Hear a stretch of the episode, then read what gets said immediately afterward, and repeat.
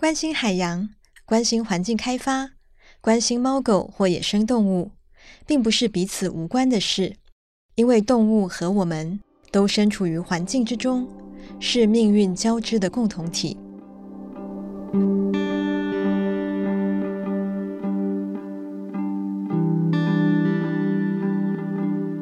欢迎收听黄宗杰书评《动物与环境：命运交织的共同体》，我是黄宗杰。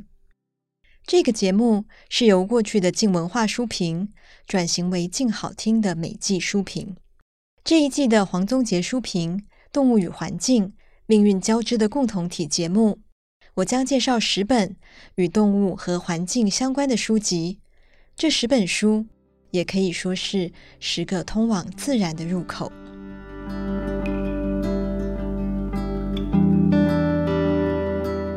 之所以将动物书写与环境书写放在一起介绍，是因为过去他们一般来说会被视为两个不同范畴。如果放在社会运动的层面上，不同团体依照他们关注的议题，选择最优先投注心力的项目，自然有其必要。但这种切割式的理解模式，会让环境议题和动物议题仿佛变成两种不同。甚至有时候彼此相冲突的领域，这会让我们遗忘了这个重要的事实，那就是动物和我们都身处于环境之中，是命运交织的共同体。因此，在本季的节目中，我将在这个大前提之下，选择不同风格的相关著作，主要以非虚构作品为主，但也包括文学作品。它们有些可以满足阅读时的知识趣味。有些反映了当前的环境变迁与危机，有些则触动人心，让我们体会到知性与感性、文学与科学不是二分甚至对立的事。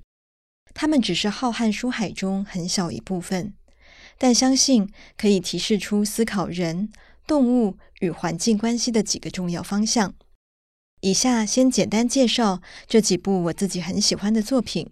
以及我认为可以透过他们进行讨论的方向。本本书在导读的时候，也会在视情况带入其他相关的作品。首先会介绍松本大洋、罗浮宫的猫、烛光室中的动物形象，以及动物与童年的关系。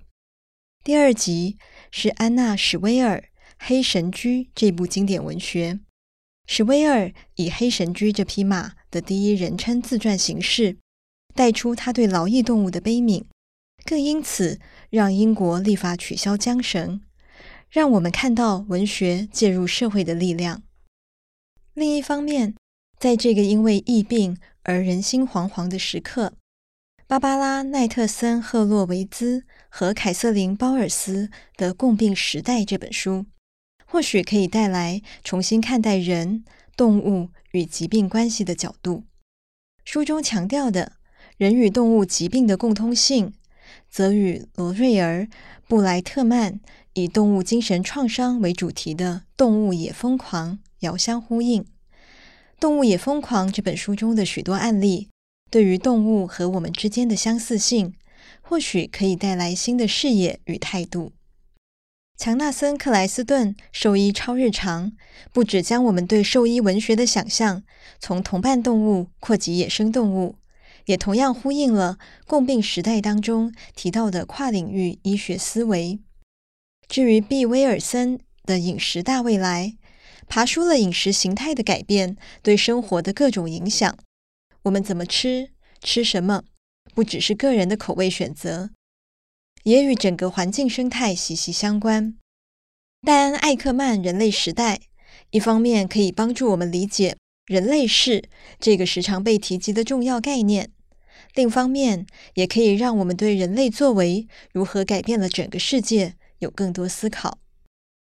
最后，大卫·乔治·哈斯克的《森林秘境》，罗贝托·卡萨提的《绝冷一刻》，与安妮·迪勒的《听课溪畔的朝圣者》，同样都包含了对自然的爱、对生活的感受以及生命的哲思。透过这些跨越时空的思考。我们将能体会那些曾经拥有的、已然失落的与即将面对的未来。